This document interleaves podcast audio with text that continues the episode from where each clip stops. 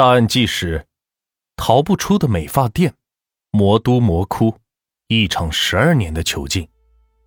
大上海的霓虹灯下，乐乐美发厅掩藏了十二年的罪恶，终于得以曝光。据《新京报》二零一八年五月三日的报道，从二零零一年三月至二零一三年八月，江西女子张九琴。先后将数十名女子囚禁于此，通过扣押身份证、手机，施以棒打、呛水、灌尿等惩罚，强迫提供卖淫服务。其中最小的女孩只有十四岁，而被控制时间最长者，八年都没有回过家。如今，距乐乐美发厅被封已经过去了五年，这五年间，这一桩恶性犯罪的操盘手。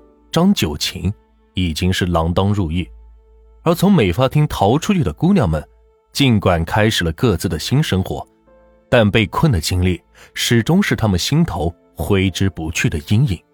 眼下，姑娘们正等着六月六日民事诉讼案的开庭，那之后，他们将永远的离开这座噩梦般的城市。张九琴是什么人？女孩们是如何逃离这？人间地狱的，为什么这样的罪恶会在繁华都市持续十二年之久？带着这些疑问，记者在上海找到了那些逃出美发厅的姑娘们。陶陶又梦见了美发厅，在这个梦里，她好不容易逃出去了，躲进了农村的猪圈，还隐了身。一回头，却看见张九琴那双死瞪着的眼睛。张九琴打他，他想要还手，拳头还没有打回去，梦就醒了，好不甘心。位于上海市川沙镇新德路三百三十九号的乐乐美发厅，是陶陶噩梦开始的地方。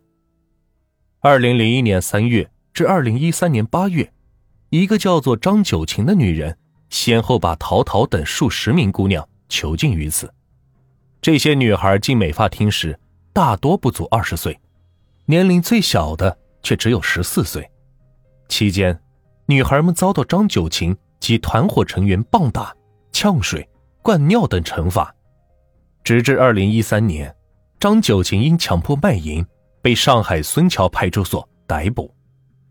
上海市第一中级人民法院的判决书显示，二零一五年八月十四日，张九琴因犯强迫卖淫罪，一审被判处。无期徒刑，但停留在剥夺人身自由的刑事处罚，仍是难以为这起罪恶之手缔造的悲剧画上圆满的句号。其中有十余名受害者患上了妇科疾病，或椎体压缩性的骨折，或患有创伤性应激障碍。等他出来，一定得让他找不到我。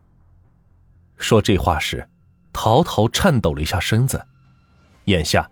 他只等着对张九琴的民事诉讼了结，一拿到赔偿，马上离开上海。陶陶再次回到川沙，是在二零一八年的四月，和四个小姐妹一起。他不就是那个谁的熟客吗？这个人是个变态。二十岁出头的姑娘，他们窃窃私语，眼睛不住的打量着四周，一会儿瞅见个正在过马路、打扮的文质彬彬的男人，一会儿。又发现某个看上去挺淳朴的小商贩，放眼望去，满是熟面孔。如果真要是认真的追究起来，川沙街头上一半的男人都应该被抓起来。一个叫做梁轩的姑娘打趣道：“美发厅就开在川沙镇一条再普通不过的街上，门脸很小，两扇玻璃门从来都是关上的，大部分的时候能隐约的看见。”门内两个穿着黑色制服的姑娘，一左一右的站在门口。张九琴被带走后，美发厅已经被一家烟酒超市所取代，周围的店铺也就在这五年陆续是换了门脸，但仍有店家记得，当年的美发厅只见着男人们进去，从没见着过女人们从里边出来。如今乐乐美发厅外的街景，对面的欧迪咖啡。现在仍在营业，这样规模的美发厅在川沙其实是挺常见的。川沙镇位于上海浦东新区的东南部，常住人口三十一点八万人口，流动人口常年保持着二十五万。这里是黑帮头子杜月笙的老家。彼时的川沙还属于江苏省管辖，划归上海后，他一度被上海人视作为乡下。上个世纪九十年代，城乡结合部发生过抢劫出租车司机的案子。出租车司机们都不愿意往川沙跑，直到二十世纪初，川沙还是上海著名的红灯区。这一提到南桥路，当地人都会是会心一笑。二零零九年八月，陶陶和同学梁轩买了两张火车票，拎着大包小包，从湖北农村来到上海，投奔在乐乐美发厅工作的钟心。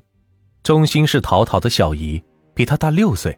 像姐姐一样，电话里，钟欣把乐乐美发厅描述成了天堂，待遇好，工资高，包吃包住。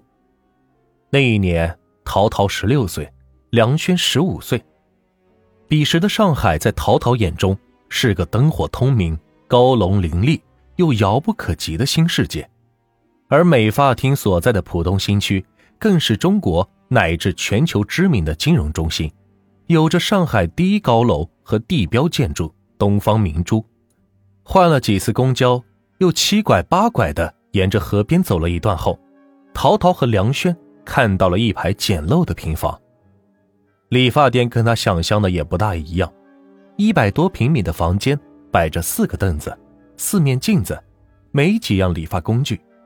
老板张九琴带他们到附近的欧迪咖啡吃了顿饭。陶陶至今都记得那份狮子头盖饭的味道。早上八点半，陶陶在美发厅的阁楼里醒来。所谓的阁楼，其实是在离地面两米高的地方搭了个木板，上方仅剩一米左右的空间，根本是直不起身子。阁楼没有窗户，又闷又臭，被子上发了霉，残留着月经留下的血迹。在这块违规建筑的阁楼里。最多时住过十七个女孩，她们每天的吃喝拉撒睡均是在店内解决，被控制时间最长者八年没有回过家。店里的老员工扔给陶陶一个穿旧了的大红色胸罩，又扔给梁轩一双高跟鞋。我一个小孩让我穿这个干嘛？陶陶把身子扭到一侧，执拗着不愿意换。半个小时之后。胸罩终于以极其奇怪的样子戴在了他的身上，看起来像是泄了气的皮球。接着，作为领班的中心把梯子架上，穿着工作服，上身穿着劣质的 polo 衫加黑色的一步裙的姑娘们，挨个从阁楼里爬了出来，扫地、拖地、擦窗户、洗抹布。按照美发厅的规矩，每个人都要化妆，因为常年晒不到太阳。这里的姑娘们显得是格外苍白，甚至透着些青色，要用厚厚的粉底方能遮盖住。陶陶这一辈子第一个妆容就是在店里的老员工给她画的，劣质的蓝色眼影一涂，镜子里的自己立马成了妖精。